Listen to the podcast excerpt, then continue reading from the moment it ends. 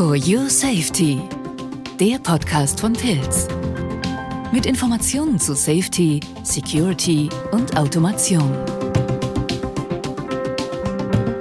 Hallo und herzlich willkommen zu einer neuen Folge des Pilz Podcast For Your Safety.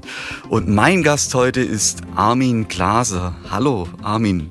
Hallo, Hans-Jörg. Schön, dass du da bist. Ähm, du bist Vice President und jetzt wird's schwierig. Strategy and Cooperation. Ja, also was heißt es letztendlich äh, für dein Aufgabenfeld? Das kannst du ganz einfach machen dem die Strategie, das ist das, was nach innen wirkt. Das Kooperationsthema wirkt mehr nach außen und genau das ist es eigentlich, was mich seit Jahren ein Stück weit mehr beschäftigt.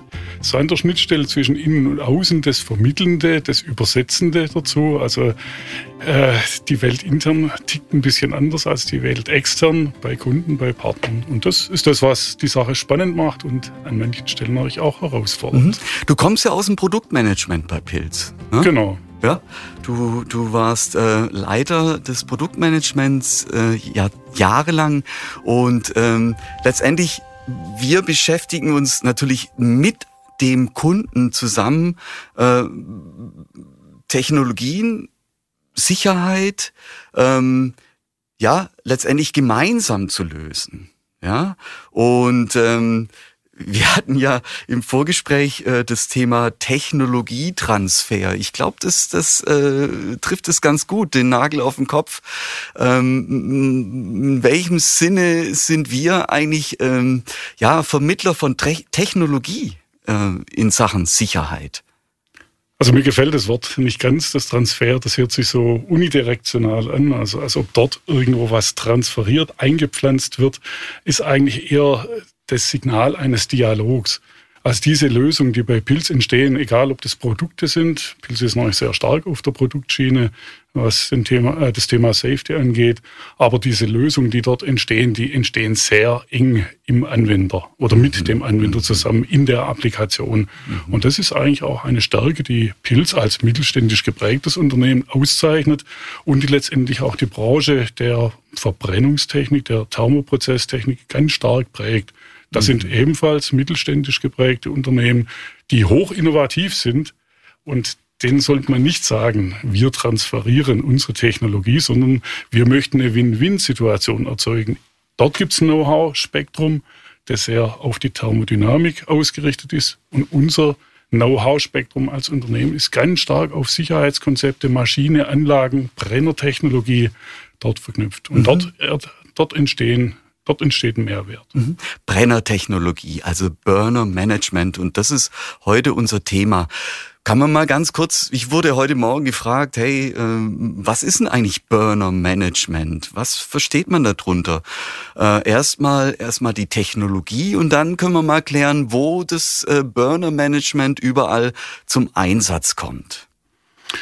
Also ich, für uns ist äh, das Thema Brennertechnik ein Stück weit auch natürlich eine strategische Ausrichtung. Wir wollen dort stärker werden, wir wollen dort wachsen, zusammen mit unseren Schlüsselkunden, unseren Schlüsselanwendern und wir lernen dort sehr viel. Also ich bin jetzt seit einem Dreivierteljahr vielleicht ein Stück weit stärker dort engagiert in dem ganzen Umfeld und speziell ich habe viele neue Begriffe gelernt. Mhm. Äh, zum Beispiel spricht die Branche dort, die hat eine relativ harte Abgrenzung zwischen einem sogenannten Low-Temperature-Bereich und einem High-Temperature-Bereich. Mhm. Und das sagt uns jetzt als Elektroniker vielleicht noch nicht so viel, aber äh, der Prozess als solches hat sehr viel mit Trocknung zu tun, hat sehr viel mit Lebensmittelverarbeitung zu tun. Also du hast garantiert mit dem Thema Thermoprozess im täglichen Umgang hast du sehr viele Berührungspunkte. Ob das jetzt Lebensmittel, Chips, äh, Salzstangen, ob das Müsli angeht, Erdnüsse, die geröstet, getrocknet werden, äh, Backwaren als solche sind alles Thermoprozesse. Mhm. Toilettenpapier, das mhm. ist ein Vlies. Äh, alles, was mit Hygieneartikel zu tun hat und Papiersubstanz enthält, ist hochgradig geprägt von einem hohen Wasseranteil, der natürlich entfernt werden muss. Mhm. Natürlich ist es jetzt auch ein, ein, Spiel mit, mit dem Feuer. Also Gefahr geht davon aus, letztendlich, ähm, wenn wir mal in so, eine, in so einen Brenner reingehen. Also ich habe ja auch mit Bart Monet damals einen, einen, einen Podcast gemacht. Da sind wir in die Brennertechnologie reingegangen, also in die, in die Überwachung eines Brenners. Ähm, welche PL haben wir denn da letztendlich? Können wir da mal reingehen in, in die, in die, äh, ja, äh, äh Sicherheits-, also in die Risikobewertung eines Brenners? Also der, der Brenner als solches ist sehr prozessnah. Mhm. Uns ist es natürlich ein Anliegen, auch dort die Themen der Maschinensicherheit und der Prozesssicherheit miteinander zu verbinden. Wir haben in beiden Fällen haben wir unsere Betätigungsfelder, aber dort spricht man dann eher von SIL-Level. Also mhm. das heißt, das ist eigentlich die Analogie, die man aus der Prozesstechnik kennt. Äh, wir haben unsere Lösung dafür tauglich gemacht, äh, sei es durch spezielle Zulassungen in der Hardware, äh, aber natürlich vor allem in der Applikation. Und dort spielt, ist immer so ein, so ein Dreh- und Angelpunkt, die EN 746-2 mhm. ist dort so ein Aufhänger. Und dort haben wir verschiedene Zulassungen erwirken können. Und das, das Spiel ist eigentlich genau dasselbe wie beim Maschinenbauer. Wir sind exportorientiert. Unsere Märkte sind auf Export ausgerichtet und so ist es sehr entscheidend, dass die weltweiten Zulassungen auch im Bereich der Brennertechnik durch die verschiedenen Hard- und Softwarelösungen von Pilz beispielsweise dort erfüllt werden können. Weil der Maschinenbauer, der Anlagenbauer, der Brennerhersteller, der möchte natürlich die Gewissheit haben, wenn er sich einmal eine gute, bewährte, sicherheitsrelevante äh, Lösung erarbeitet hat, dass er die unverändert in USA, in Kanada, in Asien, in Europa einsetzen kann. Mhm. Dafür sorgen wir ein Stück weit. Mhm. Wir denken ja in Funktionen, in Funktionsbausteinen beim Thema Sicherheit. Also äh, nur ein Beispiel, die Brennkammer, äh, habe ich gelernt, äh, muss überwacht werden, bevor gezündet wird. Äh, ist da äh, noch Restgas drin ähm, oder äh, ja, also Sensorik im, im Zusammenspiel mit den Steuerungen. Ähm, letztendlich ist es ja nicht die alleinige Sicherheitsfunktion, sondern im Zusammenspiel äh, der Sicherheitsfunktion bieten wir da einen Vorteil für einen Kunden, wenn wir jetzt äh, von der Steuerung ausgehen? Wir versuchen, und deswegen nochmal zurückkommen auf den Begriff Transfer. Ja. Wir versuchen dort eigentlich nicht äh, neue Themen massiv in die Warnung zu bringen, sondern eigentlich das, was die Automatisierungstechnik groß gemacht hat. Die Erfahrungswerte der letzten 10, 15, 20 Jahre von einer fertigen Komponente, die ganz viel Hardware-Funktionen hat, auf die Vorteile der elektronischen Lösung. Mhm. Und da schenkt es sich nichts, ob es jetzt eine kleine programmierbare Lösung, Steuerung ist oder eine große dazu. Wir, wir stellen eigentlich fest, dass die Branche in manchen Bereichen die Vorteile der Diagnosefähigkeit, der Fernwartung, der Flexibilität durch Software noch gar nicht so nutzen kann oder nutzen möchte aufgrund mhm. von Gegebenheiten. Mhm. Äh, so ist bei uns. Also viele unserer Kunden, die bringen uns natürlich auch auf die Idee und sagen, wir haben jetzt heute ein Brenner, eine Brennersteuerung als Gerät. Äh, aber wir müssen oder unsere Kunden müssen dann verknüpfen das heißt, die Maschinensicherheit und die Brennersicherheit, die müssen irgendwo in Verbindung kommen. Mhm. Und das macht man klassisch natürlich über Drähte, am besten noch über 230 Volt Signale. Das kennen wir auch, ja. aber aus vielleicht von vor 20 Jahren, bevor es die elektronische Sicherheit gegeben hat. Und dort versuchen wir natürlich, was ist denn der Mehrwert als Anwender, als Kunde davon, wenn man plötzlich Diagnosefähigkeit bekommt, wenn man gekapselte Funktionsblöcke bekommen kann, die für sich abgenommen, die zertifiziert sind, wo der Hersteller Pilz dafür gerade steht und wo nur noch anwendbar sind, nur noch einsetzbar sind und plötzlich eine Flexibilisierung damit einhergeht, ob ich jetzt einen Timer habe, der 500 Millisekunden Spülzeiten braucht oder 5 Sekunden dazu, das ist nur ein Parameter. Mhm. Wir sorgen dafür, dass die 5 Sekunden, wenn sie denn eingestellt ist, sicher 5 Sekunden sind. Der Anwender sagt in seinem Prozess, fünf Sekunden ist okay, sechs Sekunden ist vielleicht kritisch. Mhm, mhm. Also muss man das im Gesamtsystem sehen. Und der Mehrwert, den wir bieten, ähm, deswegen eine Gesamtlösung letztendlich von der Steuerung äh, bis hin, ja, bieten wir eigentlich Sensorik an in der Überwachung? ähm, von Brennern? Also dort spricht man noch sehr viel über Drucksensoren, okay. über Temperatursensoren. Äh, das ist genau so ein Punkt, warum Kooperationsthemen dort wichtiger werden. Mhm. Wir sind in einem Transferprozess. Also es ist nicht Technologie von Pilz in die Applikation, sondern der Markt befindet sich auch in einem gewissen Wandel. Äh, alles, was mit Energie und Energieversorgung zu tun hat, sieht heute anders aus als in der Zukunft und sieht, sah in der Vergangenheit auch noch ein bisschen einfacher aus. Es kann keiner eine Gewissheit aussprechen, wie das künftig absolut sicher so funktionieren wird. Aber dass sich wesentliche Veränderungen ergeben werden, das ist, denke ich, das ist ein relativ klares Signal. Mhm. Und dort muss natürlich auch auf andere Technologien gesetzt werden. Beispielsweise, wenn Wasserstoff verbrannt wird, funktionieren gewisse Erkennungsmethoden einer Flammüberwachung konventioneller Art schlichtweg nicht mehr. Mhm. Und dort arbeiten wir natürlich auch zusammen mit Spezialisten aus dem Bereich, die besonders gute und robuste und bewährte Sensorprinzipien dort als ihr Know-how ansehen. Mhm. Wollte gerade sagen, also neue ähm, äh, äh, Themen bei der bei der äh, Verwendung von Brennstoffen, also Wasserstoff. Ja? Ähm, da, äh, wie du es schon sagst, äh, letztendlich müssen wir da auch dazulernen oder eben auch äh, mit dem Kunden äh, in im Gespräch, im Dialog äh, äh, miteinander sprechen, wie man das am besten äh, überwachen kann, lösen kann. Mhm. Klingt spannend. Da bist du im Dialog. Ja. Aha. Äh, lass, lass mich nochmal kurz zurückkommen ja. auf das ganze Thema, äh, ja. wo wir herkommen und wo wir hingehen. Mhm. Also nochmal, wir kommen aus der klassischen Relaiswelt. Pilz als einer der führenden Anbieter der sicheren Relaistechnik. Äh, das hat sich in den 90er Jahren, Mitte 90er Jahre, hat Pilz die erste Sicherheitssteuerung elektronisch vorgestellt am Markt.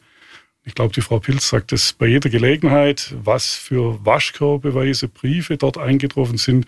Wie kann man elektronische Sicherheit dort in Einsatz bringen? Ist heute Stand der Technik, wird akzeptiert, aber in manchen Branchen ist es nach wie vor so. Und so versuchen wir eigentlich über Beratung, über Dienstleistung, nicht nur über das Produkt und seine tollen Eigenschaften, dort in die Wahrnehmung zu kommen, in welchem Anwendungsfall zahlt sich dort, zahlen sich dort bestimmte Funktionen mit einem bestimmten Mehrwert für den Anwender aus.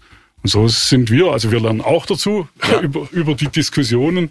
Äh, es ergibt sich dort manchmal eine ja, interessante Richtung, wenn man den Wert der Diagnose noch nicht kennt, was das alles bedeutet, dass ich dort Fehlerzeiten drastisch reduzieren kann. Wir sind auch ein Stück weit neu geprägt von Industrien, die sehr stark Wert legen auf solche Wartungskonzepte, auf Servicekonzepte.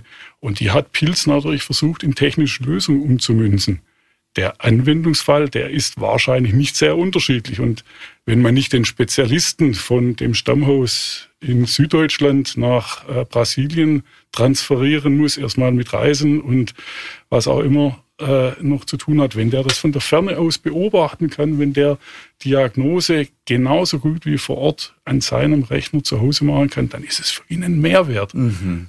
Kunden, Anwender, potenzielle Partner diskutieren mit uns dort über, was müssen wir denn jetzt machen in Richtung Security? Was müssen wir denn dort betrachten? Das könnte ein Ansatz für neue Geschäftsmodelle sein. Mhm. Ja, das mhm. Also das Thema ist hochgradig interessant mhm. und auszubauen. Mhm. Wunderbar.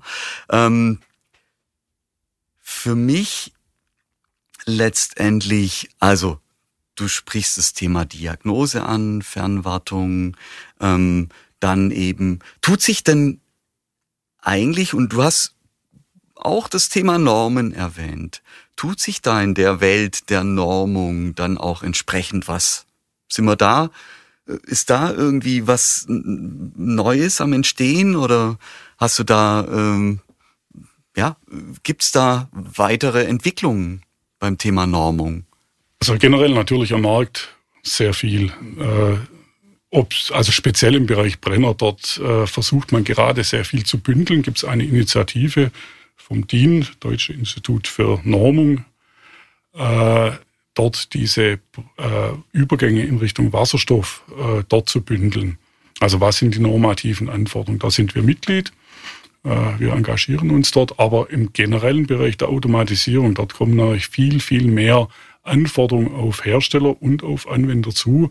Alles, was in Richtung Cybersicherheit geht. Mhm. NIS 2, kritische Infrastruktur, also das ist nicht gerade der Bäcker, aber ja. äh, es sind Thermoprozessanlagen natürlich im hohen Sinne davon, was man zuvor als rein kritische Infrastruktur wird jetzt als wesentliche Einrichtung bezeichnet und damit wird der Scope größer gespannt. Mhm. Und da denken wir auch, dass wir äh, sehr viel beraten können. Also wir sind natürlich froh, wenn die Anwender unsere Produkte gut finden. Aber wenn das Gesamtkonzept stimmiger wird, wenn das besser anwendbar ist und wenn das auch zukunftssicherer dadurch wird, dann sind wir am richtigen Punkt. Mhm. Weil das Spiel mit dem Feuer ist gefährlich. Ne? Und wir dürfen auch nicht zulassen, dass mit dem Feuer letztendlich jeder spielen darf. Ja? So ist es. Ähm, Armin, abschließende Frage. Was bedeutet für dich Sicherheit? Also Sicherheit hat angefangen äh, normativ eine Definition zu finden. Das ist der Schutz des Menschen, ist auch offensichtlich. Der Werker, der Bediener einer Maschine muss vor der gefahrbringenden Bewegung geschützt werden. Hat sich aber über die Zeit erweitert, also einfach im, Gesell in, im gesellschaftlichen Kontext, im Akzeptanzrahmen. Es werden auch die Investitionen geschützt. Also wenn sich Maschinenteile berühren, dann ist mindestens mal ein Stillstand die Folge. Äh, und natürlich das ganz große Thema Umwelt. Und auch dort, speziell im Bereich der Brennertechnik, der Verbrennungstechnik, glauben wir, also aus mehreren Diskussionen wahrzunehmen, dass dort auch noch wirklich Grundlagenmotivation da ist. Man weiß, da ist etwas gefährlich. Also einer, der hat immer gesagt, ja, äh, Methan, das brennt eigentlich immer, aber Wasserstoff explodiert eigentlich fast immer. Ja, also von dem her, mhm. dort ist inhärent schon das Wissen da, da ist etwas gefährlicher. Äh, aber was man da an Sicherheitsmechanismen tut, da glauben wir, dass wir da sehr viele der Industrielösungen äh, dort mitempfehlen können. Mhm. Aber was, was bedeutet Sicherheit als ja. solches? Also es sind die drei Kernkomponenten und ein Kollege hat mir immer so schön gesagt, äh, du erkennst eigentlich gar nicht, wenn die Sicherheit da ist. Ja. Aber du erkennst nur, wenn sie nicht da ist. Also ja. du hast eine automatische Erwartungshaltung, dass die Bremse an deinem Fahrzeug funktioniert. Mhm. Aber wenn sie nicht funktioniert, dann äh, hast die Erwartungshaltung dann enttäuscht bekommen. Mhm. Und ich glaube, das ist eigentlich so das Wesentliche. Wir, wir sind immer unterschwellig aktiv und wir haben alle unsere Bereiche haben eine sehr gute Arbeit getan, wenn man uns nicht wahrnimmt durch fehlerhafte Sicherheit. Und das ist ein sehr großes, ein sehr hoher Anspruch. Mhm. Und da spielt Vertrauen eine ganz, ganz große Rolle. Genau. Ja. Vielen lieben Dank, Armin. Gerne. Und vielen lieben Dank fürs Zuhören. Und äh, wer weitere Informationen haben möchte, der geht ganz einfach auf unsere Homepage www.pilz.com und wir wünschen allen einen sicheren Tag und äh, vielen lieben Dank. Bis zum nächsten Mal.